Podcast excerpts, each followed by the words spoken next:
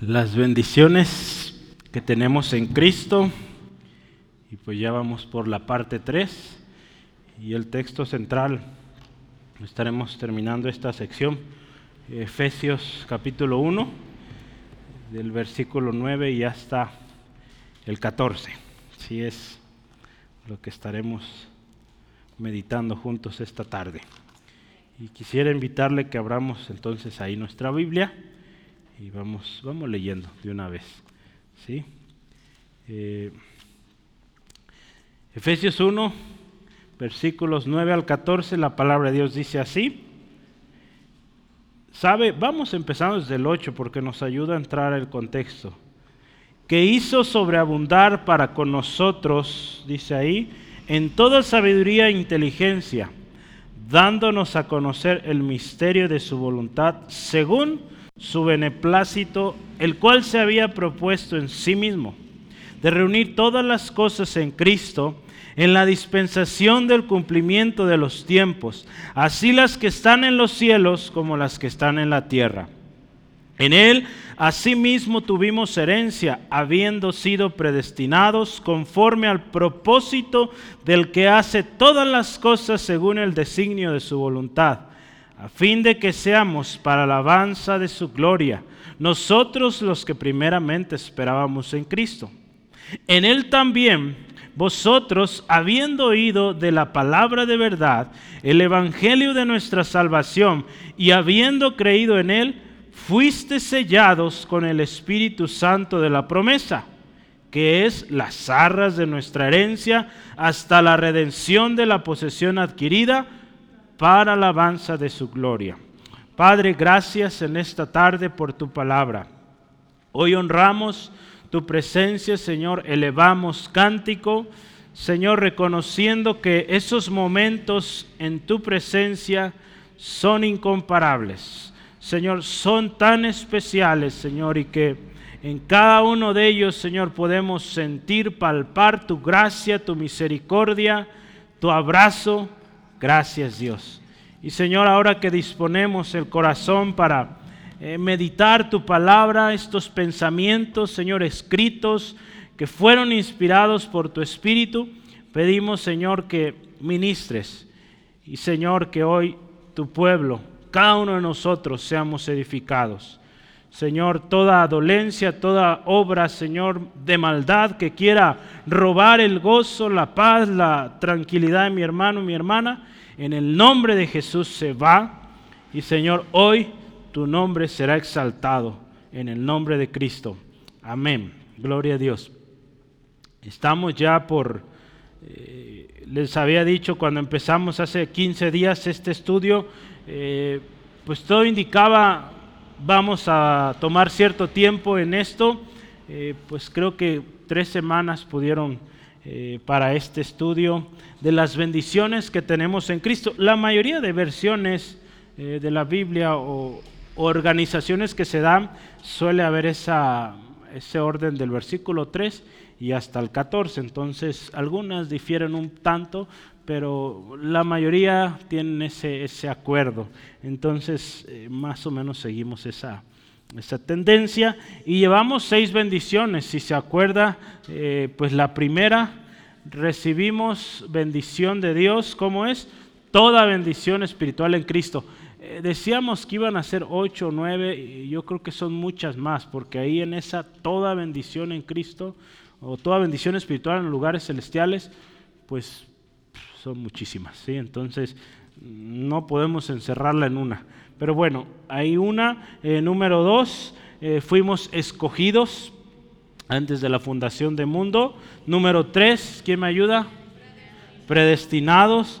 Número cuatro, aceptos en el amado. Número cinco, redención, y, eh, redención en su sangre y perdón de pecados.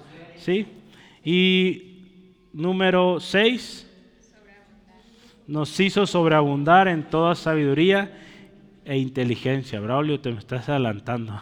Eso es de hoy. La herencia es de hoy, vamos a verla hoy. Eh, pero si llevamos seis, eh, hoy pues vamos por la séptima, la octava y la novena. ¿sí? Entonces, eh, algo que, que llama mucho la atención a través de estas bendiciones que hemos estado estudiando, es que Pablo menciona esto y repetidamente en Él o en Cristo. ¿sí? Si usted y yo tenemos estas bendiciones es por Cristo. No se tratan de nuestros méritos, se trata de los méritos del Señor Jesús. Sí, y también otra cosa bien importante que menciona ahí Pablo, son dados por gracia, o sea, pues usted y yo no pagamos. Se nos fue dado de gracia. Otra cosa que resalta ahí, yo creo lo ha visto usted, según, ahí usa frases como según el beneplácito, según la voluntad. Eh, beneplácito es como el buen propósito de Dios. Entonces, todo eso es propósito de Dios. ¿sí? Todo lo que Él nos ha dado, Él lo decidió, Él lo dio. No fue que nosotros pagamos grandes sumas o hicimos una otra cosa. Dios, ahí está. Gracia, eh, su voluntad se cumplió y, otra más, pues para alabanza de su gloria. Este texto lo vamos, o esta frase para alabanza de su gloria se repite ahí en Efesios 1 y, es eso, lo que Dios te da, hermano, hermana, es para alabanza de la gloria de Dios, ¿sí? No para mi alabanza, es para su alabanza. ¿Sí? Para Él toda la gloria siempre. Y entonces, ¿qué nos indica esto? Primero, número uno, tenemos que conocer las bendiciones. Usted y yo tenemos que saber qué bendiciones tenemos en Cristo para que así cuando las sabemos de la manera como la estamos aprendiendo, pues número uno vamos a ser agradecidos. Vamos a vivir siempre agradecidos porque nosotros no lo ganamos, lo ganó Cristo en la cruz del Calvario. Cuando entendemos estas bendiciones nos vamos a dar cuenta que son bendiciones con un propósito. Entonces nos vamos a esforzar para cumplir ese propósito. No solo, acuérdese, contamos con bendición, contamos con el Espíritu Santo, contamos con la palabra, con la oración y más bendiciones que, veremos a través de este estudio de, Efesios. Pero pues vamos a, a echarle ganas, ¿sí? en otras palabras, para cumplir el propósito de Dios. Y nuestro objetivo siempre será darle la gloria a Él. ¿sí? Siempre la gloria a Él. Hermanos, un cristiano, fíjese esto, un cristiano que conoce bien las bendiciones que tiene en Cristo, fíjese cómo vive, agradecido. Eh, un cristiano que conoce bien las bendiciones que tiene en Cristo. Un cristiano, las, eh, un verdadero cristiano, las conoce, número uno, las obedece o obedece lo que Dios le dice, ¿verdad? Porque Dios ha dado bendiciones con un propósito. Entonces, obedece su propósito y da siempre gloria a Dios. A veces nos quedamos con solo querer conocer las bendiciones y declarar las bendiciones, pero cuando hay que obedecer, no obedecemos. Por lo tanto, no damos gloria a Dios. Aparentamos dar gloria a Dios, nos queremos brincar o el obedecer. ¿Sí? Entonces acuérdese, si se acuerda esto, ¿cuál es la mejor adoración que usted y yo podemos dar a Dios? Obediencia, ¿verdad? Entonces si nos saltamos la obediencia por más gritos que demos, por más bonito que cantemos, que toquemos, que hablemos, eso no da gloria a Dios si no estamos en obediencia. Entonces vea, agradecidos, obedeciendo y dando gloria a Dios. ¿sí? No nos saltemos la obediencia. ¿sí? Ese problema que hoy en día muchos sufren de esto y dice, pero es que yo hacía y deshago, pero estás en desobediencia, no puedes avanzar. Eso Dios no. Saúl así pensó, hermano, se escuchó al pueblo, ¿sí? En lugar de escuchar a Dios. Eh, el martes justamente eh, estoy yendo ya, gloria a Dios, ya casi por un año a una serie de estudios con algunos pastores de varios países de Latinoamérica y, veíamos esto, ¿verdad? El, problema de, de, hacer lo que la gente dice. ¿Sí? Entonces Saúl hizo lo que la gente dijo y no lo que Dios dijo. ¿Y qué sucedió? Pues perdió el reino, desechado. Eh, es tremendo, hermanos, cuando no escuchamos a Dios. Eh, estamos, claro está, la palabra nos dice, para cuidar el rebaño, sobre todo los que estamos en el liderazgo, mm, pero no estamos para recibir instrucciones de la gente, lo siento. Recibimos instrucciones de, del Señor. ¿verdad? Dios ha puesto, claro, está autoridades ¿verdad? en los ministerios. Digo, aún yo estoy eh, bajo autoridad también como pastor, eh, pero pues no hay otra autoridad mayor que la de nuestro Señor. ¿sí? Y, tenemos que tener esto bien claro, hermanos. Eh, compartió un, hermano ahí algunas de sus experiencias, ¿verdad? Pues ahí aprovechamos la mayoría, pues somos, de hecho ahí todos son pastores no, no pueden entrar gente que no sea pastor, entonces eh, pues es para pastores el curso. El asunto es que un hermano compartía ahí, no les voy a decir quién, ni lo conocen de todos modos, pero eh, el asunto es que se llega a caer en, aún está en enfermedad, hermanos. Eh, decía el hermano, llegó a ser la iglesia una, una especie de, no sé si ha escuchado este término, pero él decía, radio, eh, radio complacencias, ¿verdad? Eh, que usted, no sé si usted lo hizo, yo no me tocó eso, pero en la carnicería yo lo escuchaba, que hablaban a la radio, oiga, queremos esta, eh, esta canción, y pues ahí se las ponían, ¿verdad? Entonces, y este hermano dice, llegó así la, la situación de la iglesia, que un día, oiga pastor, queremos, que, queremos cantar himnos. Ok, hermanos, pues cantemos himnos. Y ya estaban con sus himnos. Ahora sabe que no, no, ahora queremos alabanza, tipo como nosotros, ¿no? Pues bueno, vamos a cambiar otra vez. Pero así lo traían. Pobre hermano, llegó a enfermarse, tremendo, porque pues nunca les daba gusto, ¿sí? Y al que debía darle gusto, pues no le estaba dando gusto, porque estaba escuchando más a la gente que, que a Dios. Entonces tenemos que tener cuidado, ¿verdad? Hay que ser sensibles, claro está, a las necesidades, pero siempre llevar esto a Dios. Dios, mira, aquí está. ¿Qué dices? Eh, la gente yo veo, o la gente está diciendo que se necesita esto. ¿Cómo ves? ¿Tú qué dices? A veces Dios dice, sí, hazlo de esta manera. Otras veces dice, no, que se aguanten. Ah, pues se aguantan. Entonces, ¿sí? Eh, ¿Sí dirá sí? ¿No cree? Cuando el, bueno, Dios no habla como yo hablo, ¿verdad? Él habla muy diferente. Gracias a Dios, ¿verdad? Pero mire, eh, vea usted el pueblo de Israel, cuánta cosa pedía, ¿verdad? Y Dios no le dio todo lo que pedía, ¿verdad? A veces les tuvo que decir esto nomás, ¿sí? Porque Dios estaba probando, usted ha escuchado esta palabra, te hice pasar por el desierto para ver lo que había en tu corazón, ¿sí? Entonces a veces el desierto eh, va a ser eso de aguantarnos, ¿sí? Entonces es el, lenguaje coloquial, ¿sí? Espero nunca hay una versión así porque no se oye muy bien. Vamos adelante, mire, entonces un cristiano que conoce bien las bendiciones que tiene en Cristo, vive agradecido, vive obedeciendo, siempre dando gloria a Dios, ¿sabe cómo es? Es un cristiano exitoso. Eh, y podemos pensar así, este es un cristiano que representa el reino, ¿sí? que representa el reino de Dios un hijo de Dios, un siervo para la gloria de Dios. Yo creo que aquí todos queremos ser eso, ¿verdad? Siervos para la gloria de, eh, nuestro Señor. Entonces yo quiero con este preámbulo, esta introducción, conocer bien las bendiciones, eh, eh, creerlas, vivirlas, ¿verdad? El miércoles hablábamos ayer sobre la fe, ¿verdad? Que es creer. y con esta confianza de estas bendiciones vamos a ir por la ya séptima eh, bendición, ¿le parece? Entonces yo voy a ponerle ya el número porque es la séptima. Estamos estudiando y les vamos a poner, nos dio a conocer el misterio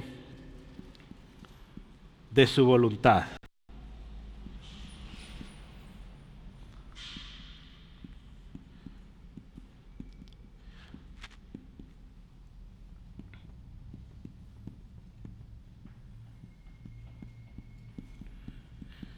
Los versículos a considerar ahí son los versículos 9 al 10.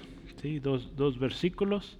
Eh, yo quiero empezar con esto. Este, este texto, versículo 9, pues de alguna manera empieza mucho antes, ¿verdad? desde que empieza a hablar de, nos hizo aceptos en el amado, eh, nos redimió, eh, nos perdonó, eh, y, y, conectándolo con lo que viene en el versículo 8, hay una conexión, de hecho, ahí que dice, nos hizo sobreabundar, ¿verdad? En que dice en toda sabiduría e inteligencia. Eh, la sobreabundante o, más allá sabiduría e inteligencia que Dios nos ha dado. Eh, ¿Se acuerda la inteligencia? Hablamos diferentes términos. Eh, ese entendimiento puede ser, puede ser discernimiento o puede ser, la King James le llama prudencia. ¿Sí? Entonces, eso que Dios nos ha dado sobreabundante nos permite conocer el misterio de la voluntad de Dios. ¿Sí? Entonces, para que usted y yo conozcamos el misterio de la voluntad de Dios, necesitamos que pues Dios nos haga entender, nos dé pues inteligencia, sabiduría más abundante para entender el propósito de Dios. Nos damos cuenta que, escuche, no solo la bendición es, nos redimió, gloria a Dios, nos redimió, ¿verdad? La bendición que Dios tiene para usted no solo fue que le perdonó pecados, no queda ahí, hermanos, hay más. Gloria al Señor. Resulta ser que también nos revela aquello que estaba oculto por los siglos, dice ahí la palabra, vamos a ver más adelante. Aquel plan perfecto, precioso de Dios, a través de los siglos se nos es revelado. ¿sí? Entonces, gloria a Cristo, somos aceptos en el amado, somos perdonados, eh, somos redimidos, todas estas bendiciones especiales, preciosas, pero también el Señor nos, nos abre el panorama y entendemos. Eh, les decía a los hermanos, se necesita fe, hermanos. La palabra en mismo Efesios, lo vamos a ver en algunas semanas, pues es don de Dios. Dice la palabra, esto no de vosotros, es don de Dios. Entonces, se necesita fe para creer lo que usted y yo creemos o no. Porque usted trate de explicarle a alguien estas bendiciones, le va a decir, pues, no, no les entiende, ¿verdad? Pero usted y yo, que un día venimos a Cristo, escuchamos la palabra, se nos fueron abiertos los ojos, eh, Dios nos hizo entender a través de su Espíritu nuestra condición perdida, nos arrepentimos, venimos a Cristo y la cosa cambió. Eh, una nueva vida en Cristo, nuevamente, una mente que está siendo renovada y, algo que pues Dios nos está dando es sabiduría e inteligencia para entender su plan, su proyecto. ¿sí? Entonces, hermanos, yo quiero leerle esto, mire, eh, un autor que vamos a, a ver hoy mucho Hoy cambié un poquito, es eh, Curtis Baum, Baum, así se, creo que es holandés el, apellido.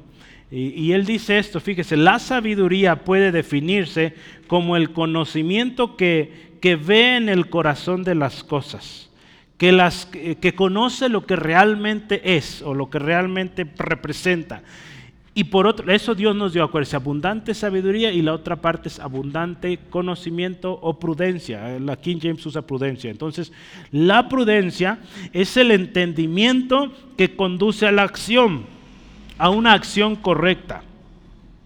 Entonces, escucha esto, el conocimiento que Dios nos da, eh, podemos pensar, uno es el conocimiento intelectual, nos hace saber qué vamos a hacer y el otro es una comprensión práctica. ¿sí? Entonces yo les he dicho esto mucho, la vida cristiana, lo que usted y yo aprendemos en la palabra es para ponerlo a la práctica. ¿sí? Entonces es un libro práctico. ¿sí? Entonces Dios nos da entendimiento para comprender su palabra, pero también para llevarla a la acción. ¿sí? Entonces eh, una parte dice aquí satisface la mente, porque somos seres intelectuales. ¿sí? A diferencia de, un animalito. Nosotros tenemos comprensión. Y entonces una parte de esto, de lo que Dios nos hace que nuestra mente entienda, ¿sí? ¿te acuerdas, Braulio, que hablamos de esto? Se necesita fe también para que nuestra mente sea renovada, cambiada y que entendamos la verdad de Dios, ¿verdad? Porque si lo hacemos con la mente natural no podemos, no entendemos. Por eso ocupamos que Dios obra ahí. Entonces eh, entendemos, eh, comprendemos, nuestra mente es satisfecha, pero también eh, eso que usted entiende de la palabra, del propósito, del plan de Dios, nos va a llevar a hacer las cosas correctas, a hacer lo que a Dios le agrada. Entonces, cuando dice aquí, nos dio a conocer el misterio de su voluntad, es algo poderosísimo.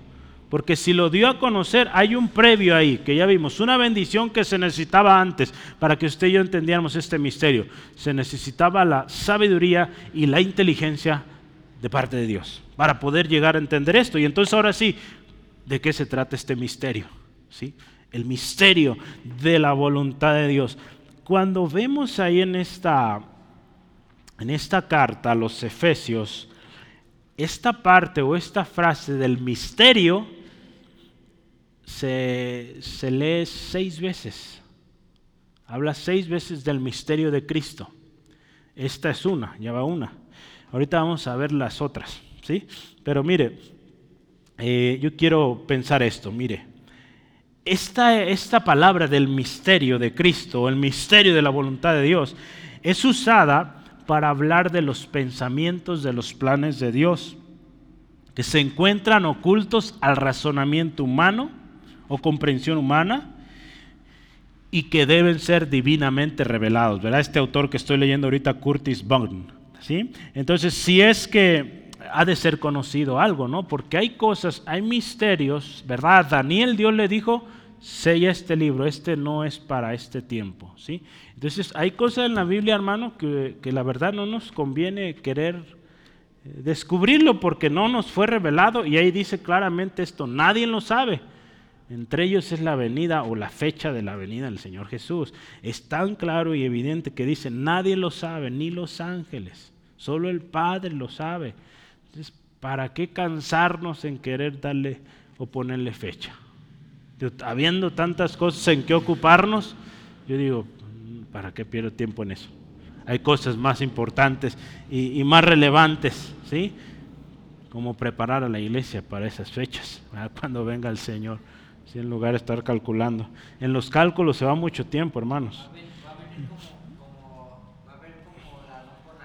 Como ladrón en la noche, así es. Entonces, vamos adelante. Mire, se refiere entonces cuando habla de un misterio, el misterio de Dios, se refiere a un secreto. Pero cuando hablamos del misterio de Cristo, este misterio del cual nos ha sido revelado, pues se trata del misterio que fue abierto a través del Evangelio. ¿sí? Y yo quise o traté de dividir estas seis menciones del misterio en dos, ¿sí? Eh, porque podemos agruparlas eh, fácilmente en dos categorías cuando se habla de este, de este misterio. Entonces, la primera categoría, si, si va a notar, pues póngale eh, Evangelio, o el misterio del Evangelio. Sí, el Evangelio. quiero anotar a veces otra cosa ahí. Y mi letra. El misterio del Evangelio. Y, y yo quiero empezar. Cuando pensamos, hermano, en cada uno de estos pasajes, vamos a encontrar diferentes aspectos del Evangelio.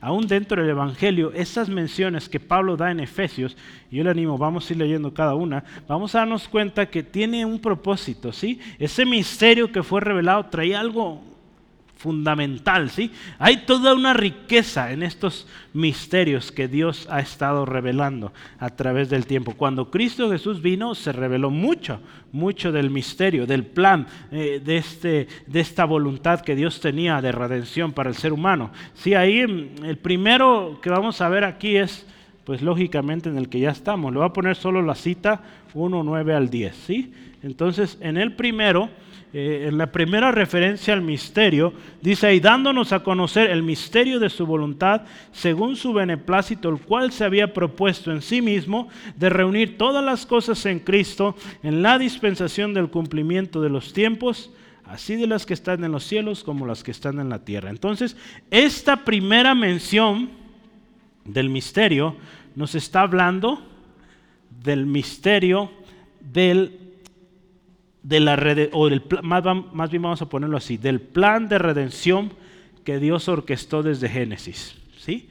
Entonces vamos a ponerle aquí. Cuando habla de este misterio es el plan de redención. ¿sí? Plan de redención. Vamos a ponerle ahí desde Génesis. La primera promesa es cuando Jesús habla, perdón, Dios habla ahí a Adán y a Eva de esa simiente, ¿verdad? De esa simiente bendita que vendría y le aplastaría la cabeza a la serpiente. ¿Sí? Entonces, de ahí desde Génesis hay un plan que Dios está ya orquestando. ¿sí? Hay otra mención, este lo voy a anotar solamente, leerlo es algo extenso, pero es el 3 y es del, espérenme, del versículo 1 y hasta el 13. 1 al 13. Ahí nos habla también del misterio de Cristo. ¿sí? Pero ahí nos está hablando del plan de redención para toda la humanidad. Dice ahí que estuvo oculto por generación, por generaciones, pero que fue revelado por el Espíritu Santo y que incluía, aquí la clave está, es que este plan pues complementa de alguna manera o está parte de este, pero este incluía a los gentiles, ¿sí? a los gentiles. Eh, yo voy a leer el versículo 3, de ahí 3, 5, perdón, versículo 5. Capítulo 3, versículo 5 de Efesios dice así, dice, misterio que en otras generaciones, escuche, no se dio a conocer a los hijos de los hombres, pero dice, como ahora es revelado a sus santos apóstoles, profetas, ¿por quién? Por el Espíritu. Y escucha, aquí está el misterio, que los gentiles son coherederos y miembros del mismo cuerpo, y copartícipes de la promesa en Cristo Jesús por medio del Evangelio. Y Pablo dice, del cual yo soy ministro. ¿sí? Pablo, acuérdese, fue llamado apóstol a los gentiles. ¿Sí se acuerda de eso? Ya lo hemos estudiado. Entonces, este segundo misterio que podemos ahí notar nos habla del misterio del plan de Dios de redención, anótelo así, que incluía a los gentiles. Este es el segundo misterio, hablando dentro de, Evangelio, ¿sí? del misterio del Evangelio. Y el último que viene ahí, eh, el capítulo 6, versículo 19. Va a decir, ¿dónde están los seis? Eh, en alguno de estos se menciona dos veces, entonces por eso son seis. Eh, el 6.19, capítulo 6, versículo 19, lo voy a leer. Dice la palabra de Dios así, está ahí si se acuerda, el capítulo 6 de Efesios habla de la armadura de Dios y Pablo está pidiendo a los hermanos que oren por él. Y dice, y por mí, o sea, oren por mí, eh, a fin de abrir mi boca y que sea dada palabra para dar a conocer con denuedo el misterio del Evangelio. Sí, entonces, este misterio, cuando habla aquí, es ese misterio eh, del Evangelio a los gentiles. Póngalo aquí, esto es Evangelio a los gentiles, el cual pues Pablo era embajador, ¿no? Ahí dice, el cual soy embajador en cadenas. Entonces, estamos hablando, todas estas, eh, bueno, al menos estas tres referencias nos hablan del misterio del Evangelio, ¿sí? Entonces, cosas que en el pasado, hermanos, no se entendían, no se aceptaban. Esto, para un judío esto era por eso persiguieron tanto a Jesús, eh, a los, y ya ahora sí abiertamente y directamente, pues a los discípulos, ¿verdad? Cuando ya empezaron a predicar con los gentiles, pues era algo que no consideraban pues correcto, ¿verdad? Que, que, también el Evangelio fuera para ellos, pues resulta ser que sí, ¿verdad? Aquellos que venían a Cristo con corazón sincero, sus ojos eran abiertos, eh, el Espíritu Santo obraba en ellos, ¿se acuerda eh, Pedro? Le fueron abiertos sus ojos, ¿verdad? Él decía, ¿no? Eh, y a través de una visión, ¿verdad? Viendo esta eh, manta que descendía del cielo con animales impuros y cómo Dios le mostró que lo que Dios ha santificado, pues es santo, ¿verdad? Entonces Dios le reveló que también a través de esta visión y lo que vino después, que el Evangelio también era pues para los gentiles. ¿sí? Y gloria a Dios, hermanos, pues ahí estamos usted y yo, y pues Qué especial. Eh, el segundo o la segunda categoría que yo quiero poner ahí o, indicar sobre este misterio de la voluntad de Dios es el misterio, yo no estoy anotando el misterio, pero usted puede poner el misterio de Cristo y su iglesia. Ese es otro misterio también, muy interesante por por cierto ¿sí? Y iglesia. Y este, saben, está en Efesios 5:32. Eh, en Efesios 5 usted ha visto, está hablando de, la relación, del trato del esposo a la esposa, la esposa al esposo, los padres a los hijos. Y, y ahí habla Pablo 5.32, lo voy a leer para que lo, lo escuche o si lo está leyendo también vea. Dice, grande es este misterio y usted podría decir, pues sí, el misterio del trato del hombre y la mujer es todo un rollo, pero no, Pablo dice, mas yo digo con respecto de Cristo y de la iglesia. Es un gran misterio. Eh, ¿Cómo podemos pensar este? Este es un misterio que nos habla entonces, eh, si está tomando nota, este misterio nos habla de la relación, de la relación que existe entre Cristo Jesús y su iglesia. Eh, ¿Cómo es que este misterio revelado, porque pues nos ha sido revelado, eh, muestra algo? Eh, cuando estudiamos curso de matrimonios, hablamos de esto. Este misterio nos pone, este misterio revelado, vaya la redundancia, es este misterio que, se nos revela indica un estándar o pone un estándar o una meta, un objetivo a los matrimonios. ¿sí? Eh, nos dice cómo es o debe ser un matrimonio. ¿Cómo debe ser? Así como Cristo amó a su iglesia y la cuida, la protege, la purifica. ¿Sí? Entonces eh, nos pone una meta en el matrimonio. ¿Sí? Entonces también nos enseña de, del cuidado especial que Cristo tiene por ella. ¿Sí? Entonces vea lo interesante. ¿sí? Eh, en el Nuevo Testamento hay muchas más referencias, ¿verdad? No, no podremos ir a través de todas o todos los misterios. Me he propuesto, como les decía en el primer estudio, eh, procurar eh, usar mismo Efesios para entender Efesios. ¿sí?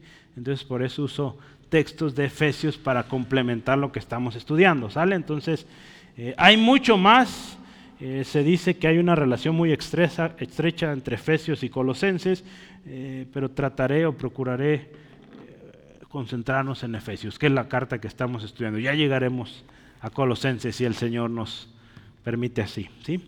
En uno o dos años, no sé, no sabemos. vamos adelante, entonces, misterio revelado. ¿Y cómo fue que este, ministerio, perdón, este misterio nos fue revelado? Dice ahí, según el beneplácito de Dios, sí, según su soberana, eh, su buen propósito. ¿Sí? su soberana voluntad. Dice, el cual dice Dios se había propuesto en sí mismo. Entonces, esto se vuelve a aparecer. En el versículo 5 dice, según el puro afecto de su voluntad. Entonces, tanto la sabiduría como la inteligencia que Dios nos otorgó, así como también esta revelación, hermanos, que Él nos da de este misterio, es por la voluntad de Dios. Entonces no es algo que decimos, Dios es que yo quiero que me digas o me reveles. Su voluntad. ¿sí? Él decidió. Fue su iniciativa, hermanos, iniciativa de Dios, orquestada. ¿Y cómo, es que Dios orquesta toda, orquestó perdón, toda esta, esta revelación? Pues mire, la orquestó de una manera muy especial y preciosa. Si yo anotaba ahí, a través de promesas, a través de palabra profética, a través de historias, a través de poesías, a través de cantos, a través de salmos, ¿sí? Un montón de géneros que usted puede encontrar a través de la Biblia donde se anunciaba la venida del Salvador. Aún cantares, hermanos, que vemos a veces, hay figuras muy raras nos enseñan tanto de la relación de Cristo con su iglesia.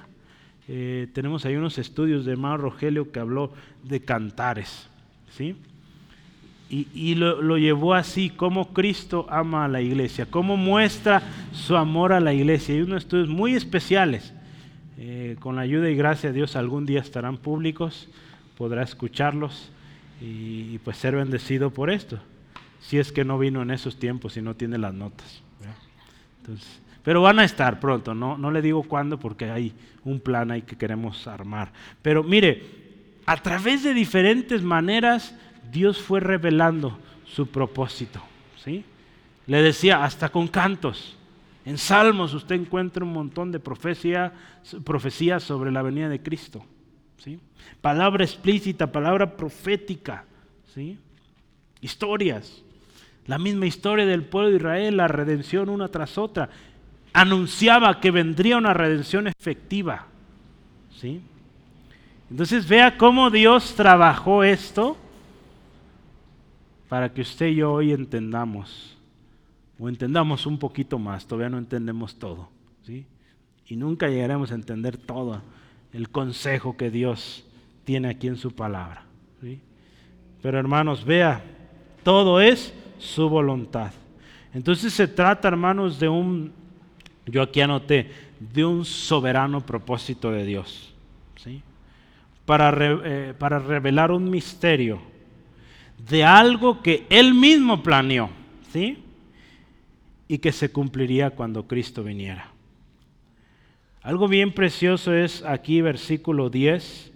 Escuche esto, eh, cuando habla ya hay un poquito de cómo llevó el orden, dice, de reunir todas las cosas en Cristo, en la dispensación del cumplimiento de los tiempos, así de las que están en los cielos como las que están en la tierra. Cuando usted y yo leemos este texto, eh, eh, a un primer vistazo nos quedamos como, ay, ¿qué dijo?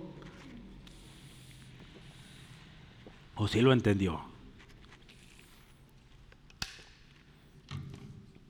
Más o menos. A ver, léalo otra vez. De reunir todas las cosas en Cristo en la dispensación eh, del cumplimiento de los tiempos, así las cosas que están en los cielos como las que están en la tierra. Vamos a pensar un poquito en las en otras versiones que nos van a ayudar. Mire, la nueva traducción viviente dice así. Y el plan es el siguiente. Entonces, ¿qué nos dice? Ahí está hablando del plan. Yo, le anoté aquí el orden de la presencia de Dios. ¿Sí? Cómo Dios estaba orquestando todo este plan. ¿Sí? Entonces dice aquí nueva traducción viviente, el plan es el siguiente. Vamos a ver, a su debido tiempo, Dios reuniría todas las cosas y las pondría bajo la autoridad de Cristo. Todas las cosas dice que están en el cielo y también las que están en la tierra. Creo que nos ayuda un poquito más, ¿verdad?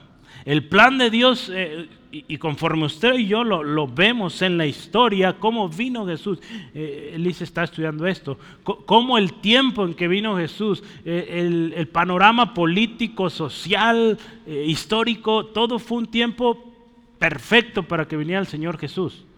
Entonces Dios estaba orquestando. Dispensación habla de administración de los tiempos, ¿sí? Habla de ah, dispensación de los tiempos o del cumplimiento de los tiempos. Entonces Dios estaba ordenando todas las cosas de tal manera que llegara el, cumplimiento en el tiempo preciso. La Biblia de las, eh, perdón, traducción lenguaje actual, vamos otra más. Escuche esto, cuando llegue el momento preciso, escuche esto, Dios completará su plan y reunirá todas las cosas, tanto en el cielo como en la tierra, y al frente de todas ellas pondrá como jefe a Cristo. Eso dice la traducción lenguaje actual. Entonces, ¿qué nos está diciendo, hermanos? El plan completo de redención de Dios, ¿sabe? Eh, todavía no está completo.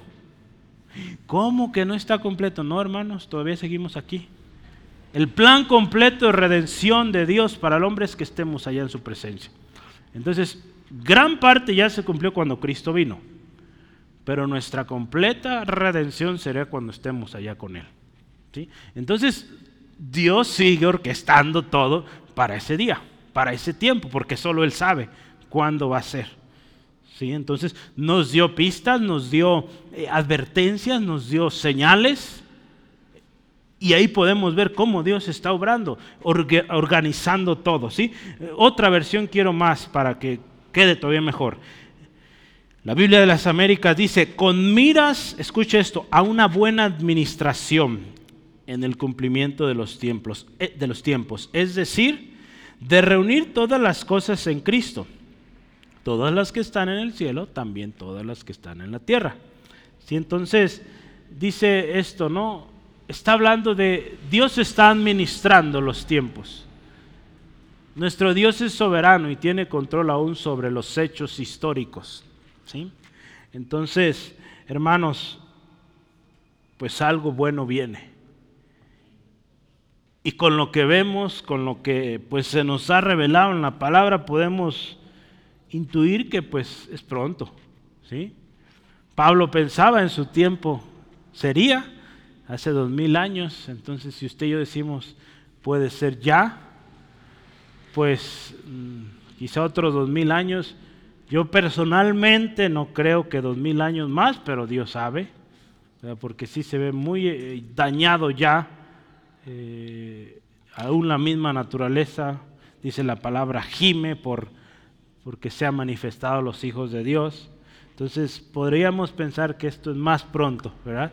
Que como Pablo pensaba, ¿sí? Entonces, pues pensemos que Cristo viene pronto y estemos preparados, ¿sale? Pero mire, eh, eh, de lo que nos habla aquí es, y, la palabra clave es dispensación.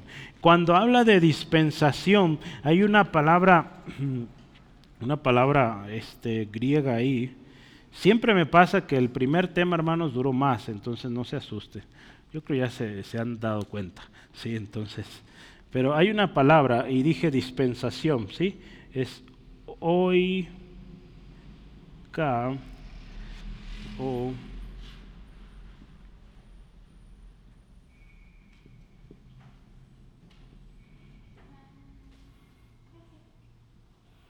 voy a anotar aquí la pronunciación.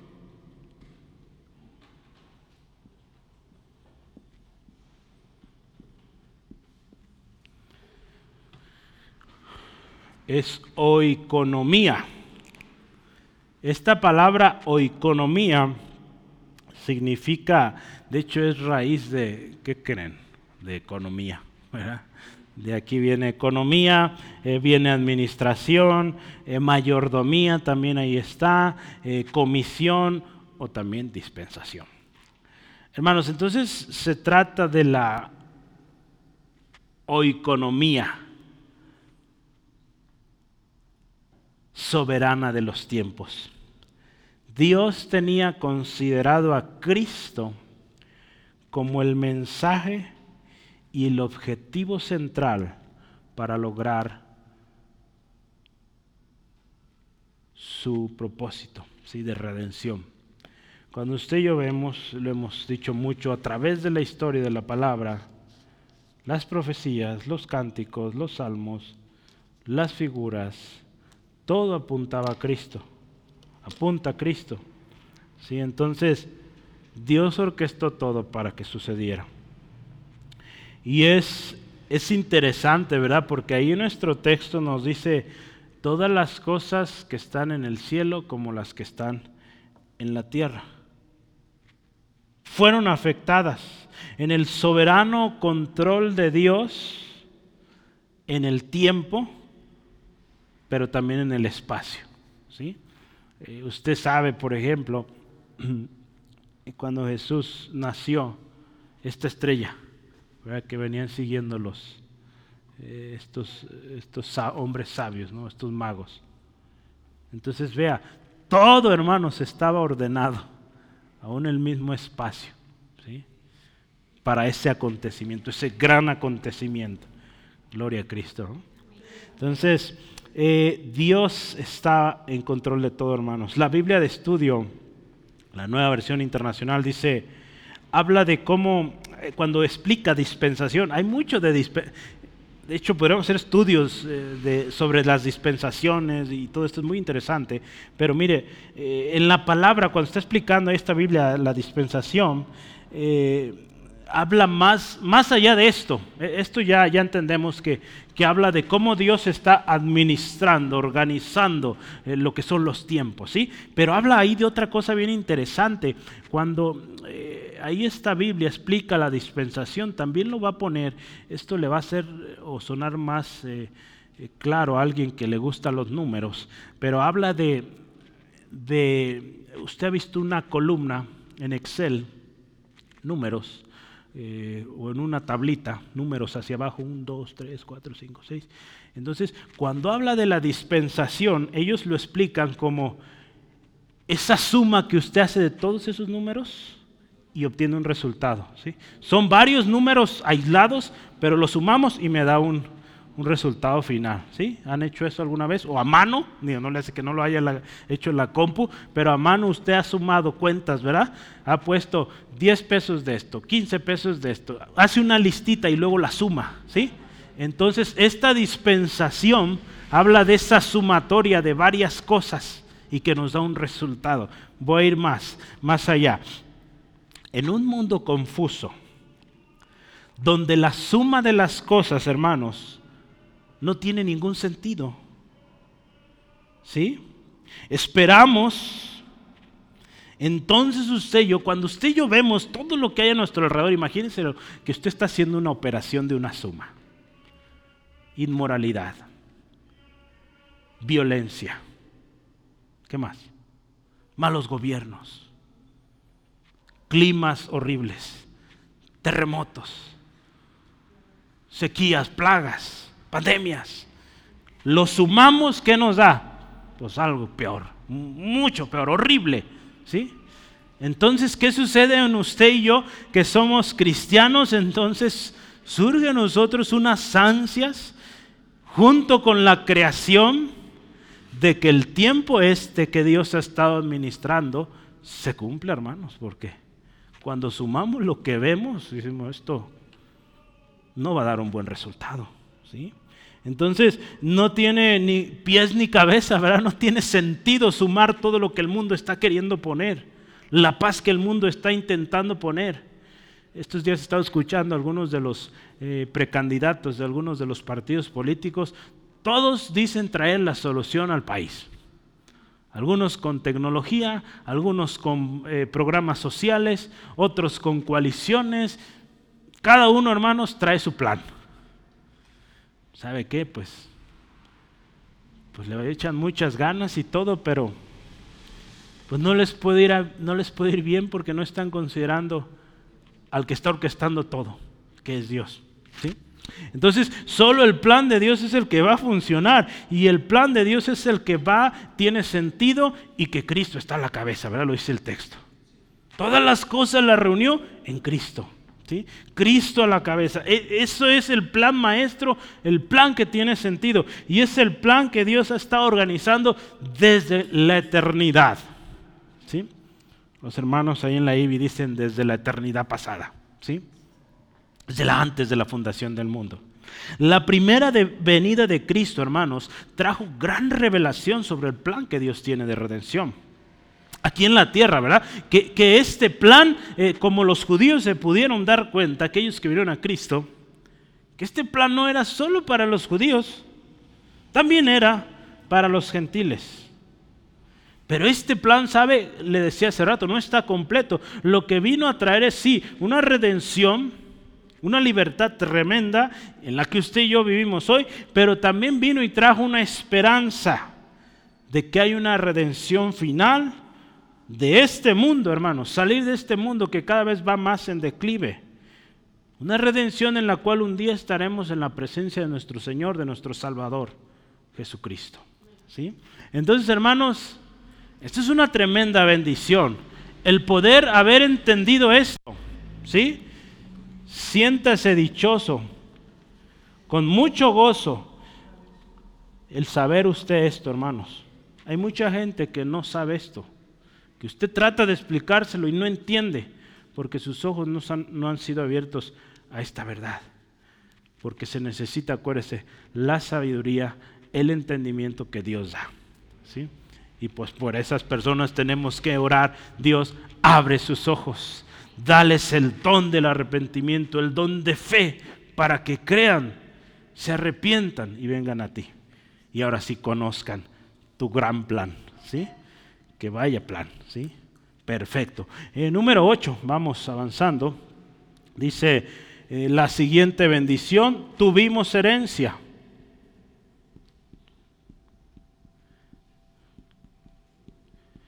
Ser versículos 11 al 12. ¿Sí? Yo quisiera iniciar con algo interesante. Acuérdense, me he propuesto usar Efesios para interpretar Efesios, ¿sí? o la misma carta para tratar de explicar Efesios. Entonces, en algunas veces será posible, otras pues no, pero vamos a pensar un poquito en esto.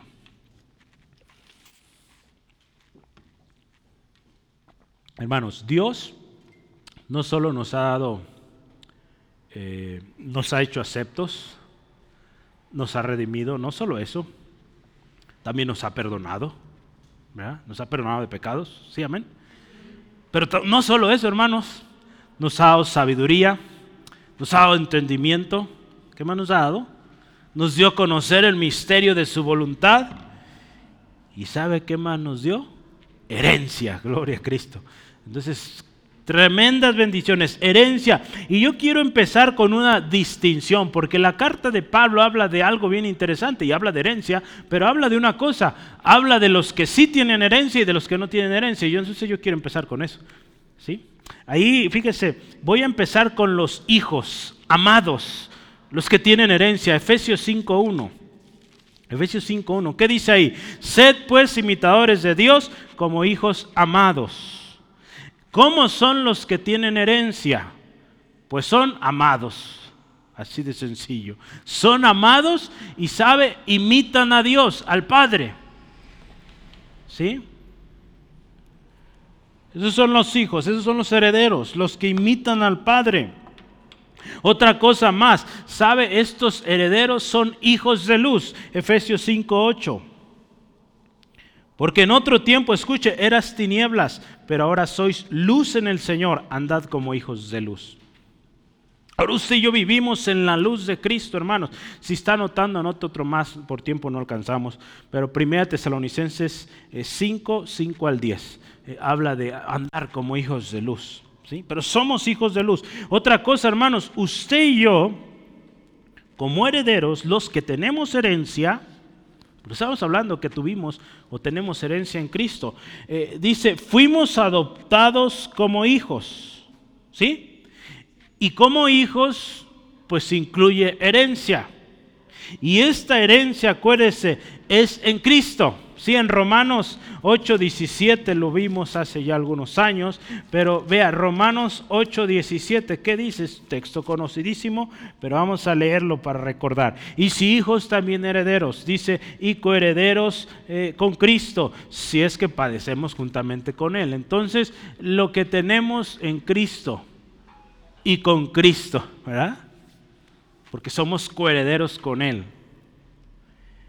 Hermanos, cuando Pedro también habla de la herencia que usted y yo tenemos en Cristo, ¿sabe cómo es esa herencia? Dice que es incorruptible, incontaminada, inmarcesible. ¿sí? En otras palabras, hermanos, esta herencia que tenemos no se acaba o no perece. Sí, yo quiero leer rápidamente 1 de Pedro 1, 3 al 5. Primera de Pedro 1, 3 al 5. Bendito sea el Dios y Padre nuestro Señor Jesucristo, que según escuche esto, su gran misericordia nos hizo renacer para una esperanza viva por la resurrección de Jesucristo de los muertos. Y ahí viene, escuche, para una herencia incorruptible, incontaminada e inmarcesible reservada, escuche, en los cielos para vosotros. Hermanos, nuestra herencia verdadera y eterna está en el cielo, entonces no busquemos las cosas de este mundo. Si la bendición real, genuina está allá, hermanos, entonces no nos afanemos por lo de aquí. Versículo 5, que sois guardados, escuche esto, por el poder de Dios mediante la fe para alcanzar la salvación que está preparada para ser manifestada, escuche, en el tiempo postrero. ¿sí? Entonces, eh, hablamos de esta salvación cuando usted y yo venimos a Cristo, pero la salvación completa cuando estemos con Él, porque seremos ya librados de este mundo corrupto. ¿Sí? Iremos a ese lugar donde ya no hay más tristeza, ya no hay más dolor. ¿sí? Entonces, esos son los hijos los que tienen herencia. ¿Cómo son los que no tienen herencia? Vea, Efesios 5, 5 al 6. Efesios 5, 5 al 6. Seguimos usando Efesios, mire. ¿Cómo son los que no tienen herencia? Porque Pablo los dice ahí. Efesios 5, 5 al 6. Porque sabéis esto que ningún fornicario o inmundo o avaro que es idólatra, dice, tiene herencia en el reino de Cristo y de Dios. Nadie os engañe con palabras vanas, porque por estas cosas viene la ira de Dios sobre los hijos de desobediencia. Entonces, escuche, los describe súper bien ahí. Y aparte los llama, no son hijos de Dios, son hijos de desobediencia. En otro pasaje, hijos de ira. Jesús también los llamó hijos de su padre, el diablo. Lo que ese es. ¿sí? Si no son hijos de Dios, pues de quién son. Pues no hay otro punto medio, del diablo. Entonces, hermanos, pensemos esto y, y seamos agradecidos. ¿sí? ¿Cómo son los hijos de Dios? ¿Cómo son los que no son hijos de Dios? No tienen herencia eterna. Pueden, escuche esto, pueden aparentar bendición. En su mayoría vemos o parecen tener muchas cosas aquí en la tierra, pero nada de eso es eterno. Su herencia perece con la tierra. Entonces por eso, hermanos, no se ponga triste, porque en este mundo hay carencias usted sepa que tiene mucha riqueza en Cristo y riqueza que es eterna, que tiene todas estas bendiciones y con esas sea feliz, agradecido. Dios nunca le va a abandonar. Entonces, a veces nos apuramos, nos preocupamos de más. ¿Sí? Es nuestra naturaleza, pero creo que al conocer esto, hermanos, y es mi oración, y, y vamos a hablar ahorita un ratito más, pero que entendamos estas bendiciones y dejemos ya de preocuparnos. ¿sí? Porque, ¿qué nos causa eso? Enfermedades.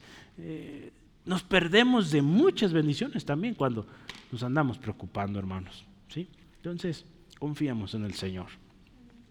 Esta herencia nos habla ahí en el versículo 11 que fuimos predestinados con propósito y en su voluntad. Hermanos, otra vez la presencia de Dios. Dios conocía de antemano y, Él hace algo, nos predestina, eh, eh, tiene un propósito y esto es eh, conforme a su voluntad. ¿sí?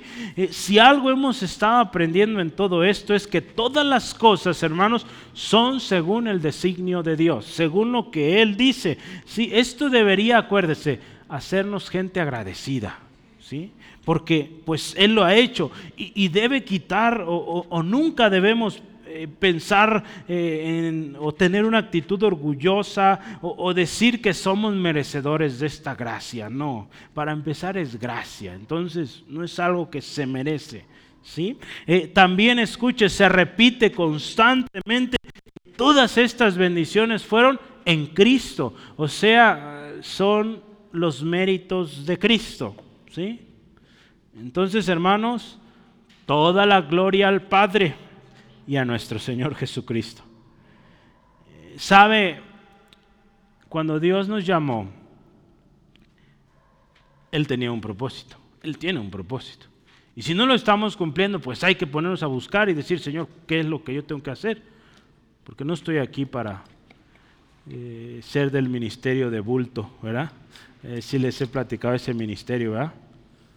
¿No nos ha oído ese ministerio? Sí, ¿verdad? Los que calientan sillas y son un montón ahí. Pues un hermano decía, pues a veces sirve ese ministerio de bulto un poquito porque la iglesia se ve más llena. Pero hermanos, procuremos que no haya mucho de eso aquí porque pues hay mucho trabajo que hacer, ¿sí? Entonces procuremos saber qué quiere Dios de nosotros. Y no, no queramos este ministerio, ¿sí? Eh, busquemos ministerios. Eh, Dios tiene algo definitivamente para usted, para mí. entonces, mire, en Primera de Pedro nos habla parte de este propósito que Dios tiene para nosotros. Primera de Pedro 2.9, ¿sí? Cuando habla de que somos linaje escogido, real sacerdocio, nación santa, pueblo adquirido por Dios. Pero, ¿qué nos dice? Nos da un propósito ahí, para que anunciemos las virtudes de aquel que nos llamó de tinieblas a su luz admirable. Entonces nos da un propósito. Y en el versículo 12 nos dice, para su gloria. ¿Sí? Entonces lo que vas a hacer es porque Dios te lo está asignando y el resultado de aquello es para gloria de Dios. ¿Sí? Versículo 12, si continuamos, 1.12 dice ahí Pablo, a fin, escuche esto, todo esto que Dios nos da, la herencia, eh, las, eh, estas montones de bendiciones que hablamos ya, dice a fin que seamos para alabanza de su gloria. Y escucha y dice, nosotros los que primeramente esperamos o esperábamos en Cristo. Pablo usa ahí algo interesante. Eh, él pone nosotros. Se va a dar cuenta ahorita en unos minutitos que, Pablo en algunas expresiones dice ustedes, pero aquí dice nosotros. Entonces estamos ahí todos. ¿sí? Nosotros dice, eh, seamos, ese seamos habla de un nosotros, ¿verdad? Nosotros seamos, o es ustedes seamos. No, ¿verdad? Si se acuerdan de sus clases de español es nosotros seamos. Si nosotros seamos para alabanza de su gloria, y otra vez dice, nosotros los que primeramente esperamos a Cristo, o en Cristo. Entonces, eh, este plan, hermanos, ya vimos, de hacer lo que Dios quiere que hagamos, anunciar las virtudes de aquel que nos llamó a tinieblas a luz admirable, eso es lo que vamos a hacer, que resultará en gloria a Dios, va en completa congruencia con lo que Jesús hizo y nos dio ejemplo. ¿Se acuerda ahí en Juan 17, 7? Padre, te he dado gloria. He hecho lo que me dijiste que hiciera. Entonces, ¿qué hizo Jesús? Lo que el Padre le dijo. Y lo que hizo, le dio gloria a Dios. Eso mismo vamos a hacer usted y yo. Vamos a hacer lo que Dios nos dice que hagamos y eso le dé gloria a Él. Sencillito, hermanos, quebremos la cabeza en qué voy a hacer. Vamos a hacer lo que Dios dice y si lo hacemos, eso va a dar gloria a Dios. Y listo. ¿Sí? No ocupamos mucha eh, ciencia para esto. ¿sí? Hagamos lo que Dios dice y listo. El problema es que a veces no queremos obedecer, queremos buscarle como dicen ahí, como dicen, tres pies al gato, ¿verdad? Entonces, no, hermano, no le busquemos. Tiene cuatro. Si vamos adelante, fuimos creados con un propósito, ser parte del plan que Dios tenía para esta humanidad, hermanos, que Dios orquestó desde el principio a través de Cristo. Véanlo esto, qué hermoso que Dios a usted a mí nos puso dentro de su plan. Es algo precioso, hermanos que usted le puso en este año, no sé, el año que usted nació. Estar hoy 2023 en este lugar, en esta generación, en esta ciudad, venimos de diferentes lugares. Ese es plan de Dios. Entonces debemos estar muy agradecidos y decir, Señor, pues yo quiero hacer para lo que me pusiste aquí, en este tiempo, en este lugar. ¿Sí? Y que yo te dé gloria con esto. ¿Sí? Ese debe ser nuestro anhelo, hermanos. No estar por estar. ¿Sí? Vamos adelante, gloria a Cristo. Última bendición. Número 9. Dice ahí, sellados con el Espíritu Santo de la promesa.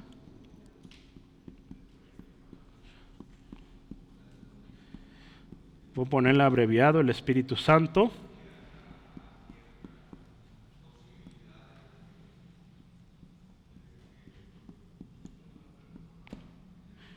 Vamos a ver desde el versículo 13 y hasta el 14. Con este estamos ya terminando. Yo quiero leerle esto. Escucha atentamente. El don del Espíritu debe distinguirse de los dones del Espíritu. ¿Sí? El Espíritu Santo en usted es una cosa diferente a los dones que el Espíritu Santo da. ¿Sí? Es algo diferente. Estos últimos, o sea, los dones, son otorgados por el Espíritu. Pero primero el Espíritu está en usted. ¿Sí? Dado por el Padre por medio de Cristo. Cuando usted viene a Cristo, hermanos, el Espíritu viene a usted. Es sellado con el Espíritu Santo. Ahorita vamos a ver de qué se trata esto. Estoy leyendo un pensamiento de este hombre Curtis Baum. Entonces, el pensamiento principal de estos versículos del 13 y 14, él dice esto, se centra en el Espíritu Santo el significado de la presencia del Espíritu Santo en usted, en mí. ¿Sí? ¿Qué, significa esto? Que esté en el creyente. Y, y la manera en cómo se refiere a él, dice, es el espíritu de la promesa. ¿Sí? Entonces vale la pena ver de qué se trata esto, ¿sí? Eh, dice ahí también, se le llama al Espíritu la promesa porque su venida fue el cumplimiento de la promesa. ¿Se acuerda? Joel 2.28, en los postreros tiempos derramaré mi Espíritu sobre toda carne. Es una promesa. Jesús mismo la prometió también. Eh, su manifestación en el Pentecostés y su ministerio a través de la historia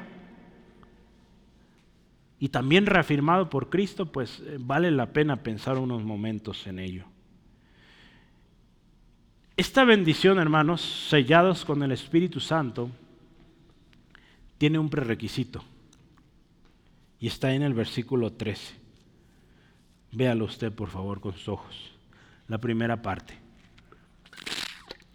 El prerequisito es, en él también vosotros, número uno, habiendo oído la palabra de verdad, el evangelio de vuestra salvación. Número dos, y habiendo creído en él. ¿Sí? Hermanos, se necesita escuchar el evangelio. ¿Sí? Hay romanos, ¿verdad? Nos habla, ¿cómo van a venir si no hay quien les predique? ¿Sí? Entonces necesitan oír. Pero lo siguiente necesitan creer en ese mensaje para que después venga esta bendición.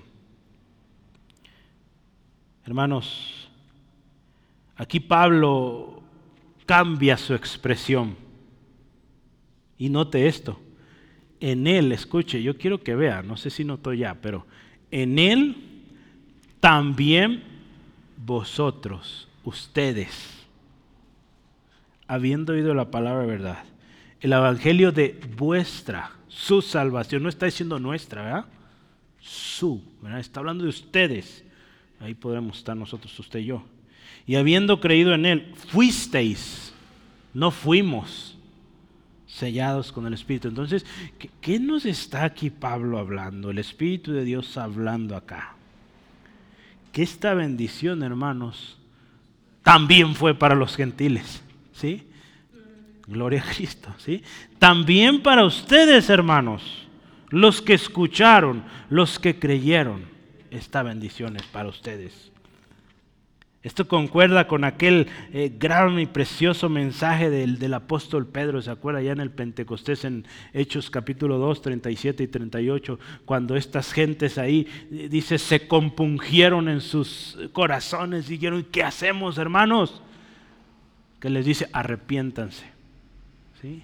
Y recibiréis la promesa. Pero fíjese, ¿qué sucedió primero? Escucharon para después arrepentirse, para después recibir la promesa. Podríamos pensar que en esa prédica de Pedro, donde se convirtieron miles de almas, eran puros judíos que venían de muchos lados. ¿sí?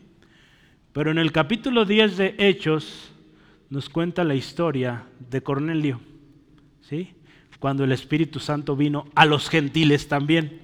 ¿Y qué sucedió en Cornelio y su familia? Escucharon el Evangelio, se arrepintieron y recibieron el Espíritu Santo. Entonces hay un orden, hermanos. Para que usted y yo tengamos esta promesa hay que escuchar, hay que creer y ahí va. Sellados con el Espíritu, ¿sí? Y hablaremos más adelante de la llenura del Espíritu Santo, pero vea el orden de las cosas. Entonces es el requisito de esta bendición preciosa. Y cuando Pablo está eh, hablando de esta bendición, hermanos, del Espíritu Santo en el creyente, hermanos, esto es poderosísimo. ¿sí? El Espíritu Santo en el creyente, hermanos, créame, sin la obra del Espíritu Santo no estuviéramos aquí. Se ha dicho mucho esto. Hechos de los apóstoles, no. Hechos del Espíritu Santo. Y, sabe cuándo se acaba Hechos? Pues no se ha acabado. Sigue hoy todavía el libro de los Hechos escribiéndose. Sí, en la historia de la iglesia.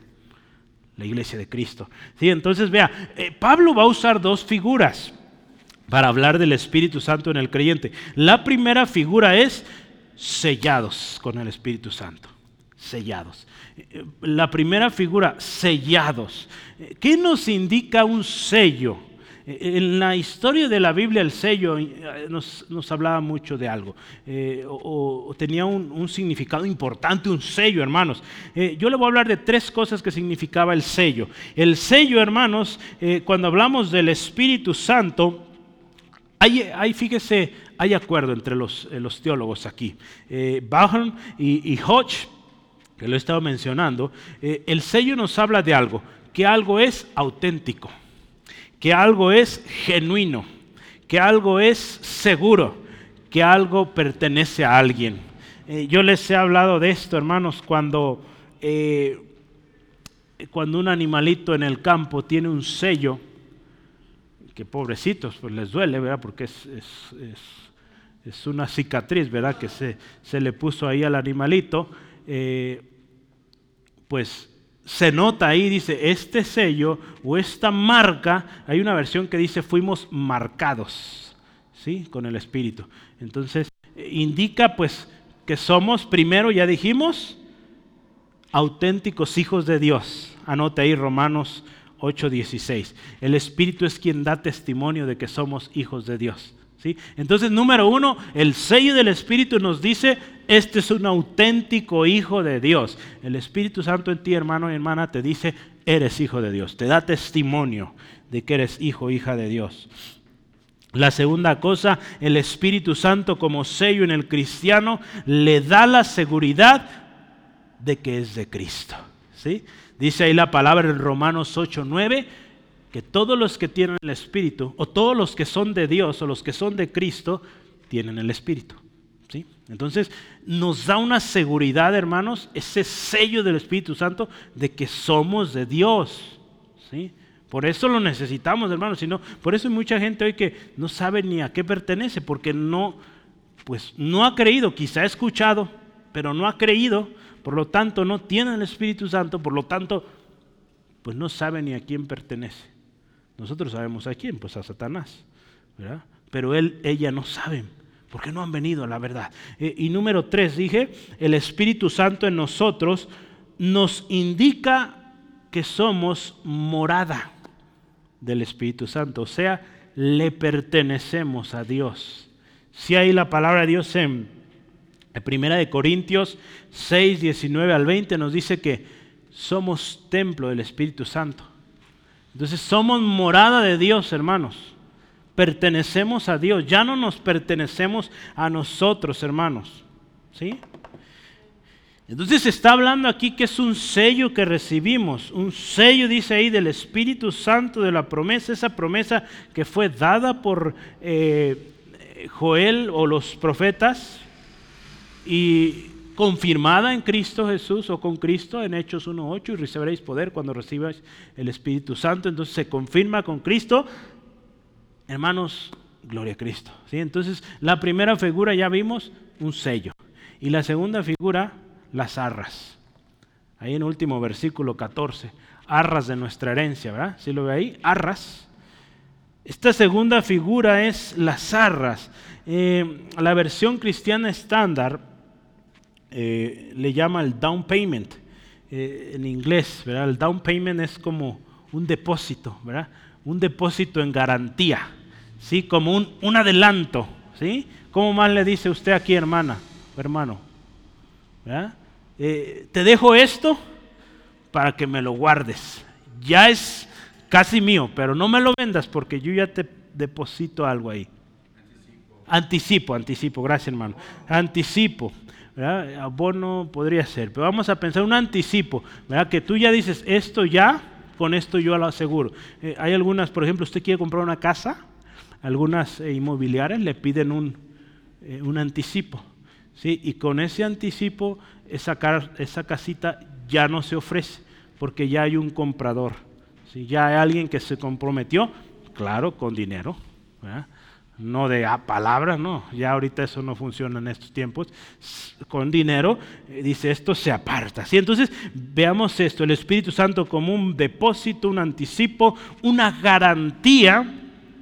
¿sí? Entonces esto en, en los tiempos bíblicos, aún hoy, se usaba mucho en el, en el ámbito comercial, ¿sí? en, lo que eran las, las transacciones, en, aquellas compras que se hacían.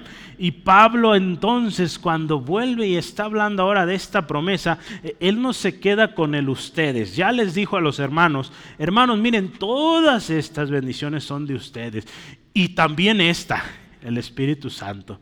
Y ahora sí él va a cerrar esta promesa, ahora sí hablando esto es de todos. ¿Sí? Si se fija el 14 que dice, que es las arras de quiénes? De nuestra, ¿verdad? Entonces ya vuelve. Hermanos, por un momento me enfoqué a ustedes para decirles para ustedes que son gentiles, pero cerramos en que es para todos. Sí, que, qué lindo, ¿no? Vea cómo el Espíritu Santo también en esto está obrando. Si nos habla de manera tan preciosa que, nos hace entender cuánto necesitamos Espíritu Santo, hermanos, porque a veces somos muy, eh, nuestras palabras son muy hirientes a veces. Y quizá queremos decir algo bien, pero la regamos más. Entonces necesitamos Espíritu Santo. Pablo escribió aquí lleno del Espíritu para poder envolver a sus hermanos y decir, ustedes son parte. Sí, vea, eh, dice Pablo, vuelve a introducir nosotros diciendo las arras de nuestra herencia, confirmando a los hermanos en Éfeso, a los gentiles, usted y yo ahí presentes, eh, que para nosotros es la promesa, como lo dijo Pedro, para nuestros hijos, para todos los que están lejos, dice ahí, para cuantos el Señor, nuestro Dios, llamare. Hechos 2.39. Cuando Pedro declara esto, Quizá él no entendía todavía, de hecho, no entendía que esto iba a alcanzar más allá, ¿verdad? porque fue antes de lo que pasó con Cornelio, pero él proféticamente también ya está diciendo esto va a todos los que el Señor llame, incluyendo a los gentiles. Gloria a Cristo. Y cuando termina aquí Pablo diciendo hasta la redención de la posesión adquirida, esto también cuesta un poquito. ¿Sí? ¿Sí lo ve ahí? Es lo último que es las arras de vuestra herencia, de nuestra herencia, hasta la redención de la posesión adquirida para alabanza de su gloria. Esto de la, eh, voy a decir el comentario de Bajon, en esto dice, hasta la redención de la posesión adquirida nos expresa el propósito de este sello. La posesión adquirida, ¿sabe qué significa? ¿Cuál es la posición que adquirió Dios? El pueblo de Dios, ¿verdad? ¿Qué compró Cristo con su sangre? pues un pueblo, ¿sí? El pueblo de Dios. ¿Sí? Entonces, eso somos nosotros, la posesión adquirida. Eso somos usted y yo. ¿Sí? La redención, ¿verdad? Nos habla ahí en vista de que se cumpliría la completa redención. Entonces, acuérdese, este pueblo redimido ya, cuando Cristo vino por primera vez, dio su vida en la cruz del Calvario, derramó su sangre por usted y por mí. Usted y yo creímos en Él, recibimos este sello del Espíritu Santo como garantía de que estos son míos, dice Dios. Estos son míos, ya están guardados, porque un día me los voy a llevar. ¿sí? Entonces, vea, qué, qué hermoso es esto, el Espíritu Santo en el creyente. Es una garantía de que usted y yo somos de Dios. Entendemos entonces que el cristiano ha sido redimido cuando aceptó a Cristo. Pero esa redención será completa hasta que esté o estemos en la presencia de Dios. ¿sí? Yo voy a terminar. Quiero darle al siguiente aquí, pero no. Era como el domingo. Quiero terminar con esto. Mire, pensemos un minutito en la naturaleza divina de la cual Dios nos ha hecho partícipes, hermanos. Todo esto que usted y yo tenemos es cosa de Dios, cosa divina. Hay un texto que yo quisiera leer como manera de cerrando. Voy a leer esto y un pensamiento, pero ya estamos cerrando. Segunda de Pedro 1, 3 al 8 dice así, escuche, escuche con atención. Primera de Pedro 1, perdón, segunda de Pedro, me estoy atrasando ahí. Segunda de Pedro 1, 3 al 8. Escuche esto. Como todas las cosas que pertenecen a la piedad y a la piedad nos han sido, a la vida y a la piedad nos han sido dadas por su divino poder, es algo que proviene de Dios. Dice ahí, mediante el conocimiento de aquel que nos llamó por su gloria y excelencia, por medio de las cuales, escuche esto, nos ha dado preciosas y grandísimas promesas para que por ellas llegaseis a ser participantes de la naturaleza divina. Estas grandísimas, preciosas promesas que usted y yo hoy o estas semanas hemos estado aprendiendo y aprenderemos más, hermanos, nos hacen partícipes de esta naturaleza divina. ¿Sí? Aquí dice, habiendo huido de la corrupción que hay en el mundo a causa de la concupiscencia, vosotros también poniendo, escuche esto, teniendo todas estas bendiciones, gloria a Cristo, nos sacó del pecado, de la abominación, de la cosa que estaba sucia, dice, ahora vosotros también, dice, poniendo, escuche, toda diligencia por esto mismo, añadida a vuestra fe virtud, a la virtud conocimiento, al conocimiento dominio propio, y al dominio propio paciencia, y a la paciencia piedad, y a la piedad afecto fraternal, y al afecto fraternal amor. Porque si estas cosas están en vosotros, y escuche, abundan, no os dejarán estar ociosos ni sin fruto en cuanto al conocimiento de nuestro Señor Jesús. Entonces debemos entender, hermanos, que esto que Dios nos da, que esto que Dios te da, hermano, a ti y a mí, es para que no estemos de flojos. Es para que seamos diligentes y hagamos lo que Dios quiere que hagamos. ¿sí? Y que le demos gloria y que demos fruto. ¿sí? Porque aquel que está flojo no sirve, no da fruto. ¿sí? Oremos que seamos una iglesia que da fruto. ¿sí? Amén, amén. Gloria a Dios. Mire, Charles Spurgeon usó esta idea. Hay un librito, de hecho. A ver si luego lo traemos, más que está muy caro ahorita. Baje poquito y lo traemos. Pero él usó una, una, este libro se llama La chequera de la fe. ¿Sí? y la chequera de la fe, ¿sabe qué tiene? Pues bendiciones. ¿Sí? Pero en forma de cheques. Entonces imagine este, si usted fuera a presentar cada una de estas bendiciones en forma de un cheque, usted sería o usted decide la hora, el lugar, quién lo paga y quién es el beneficiario. ¿sí? Hay cheques donde dice, cree en el Señor Jesucristo y serás salvo tú y tu familia. Entonces ese cheque puede decir, Dios va a salvar a mi familia el beneficiario. ¿sí? Y, más promesas. ¿Está alguno enfermo? Llame a los ancianos de la iglesia, oren por él, impongan manos y será sano. Entonces vea cada una de estas bendiciones como un cheque donde usted lo llena y dice, Dios es el, el dador o el que paga. ¿sí? Esta es la bendición, este es el beneficiario, este es el tiempo en que estoy orando y creyendo que va a suceder. ¿sí? Hermanos, mencione usted entonces las bendiciones que podían completarse en este momento. En cierto sentido también, fíjese, estos cheques llegan a la vida del creyente cada día, hermanos. Cada vez que usted va a la palabra, imagínense que está llenando esa chequera. Otra promesa, otra promesa, otra promesa. Gloria a Cristo. Pero ¿sabe qué, hermanos? Esas promesas estas bendiciones son inútiles, son sin valor, a menos que las cobremos. ¿Sí? Yo les pregunto, Charles Spurgeon lo, lo predicaba y, y él hacía esta pregunta a su iglesia en aquellos entonces. ¿Estás cobrando estas bendiciones? ¿O estás viviendo la pobreza espiritual cuando realmente tienes tantas bendiciones espirituales en Cristo? ¿Cuál será nuestro caso hoy, hermanos? ¿Estamos cobrando esos cheques de bendiciones que Dios tiene para nosotros? ¿O estamos batallando las miserias con una chequera repleta de promesas? ¿Sí? Pues yo creo que hay que empezar a abrirla más, ¿verdad? Y empezar a cobrarlos. Gloria a Cristo. Padre, gracias te damos esta tarde por todas las bendiciones.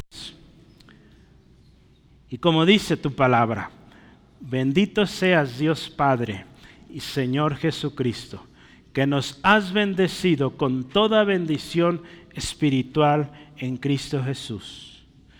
Nos hiciste escogidos antes de la fundación del mundo para que fuéramos santos y sin mancha delante de ti predestinados para ser adoptados hijos de Dios por medio de Cristo, aceptos en el amado. Tenemos redención por tu sangre, Jesucristo, y perdón de pecados. Gracias.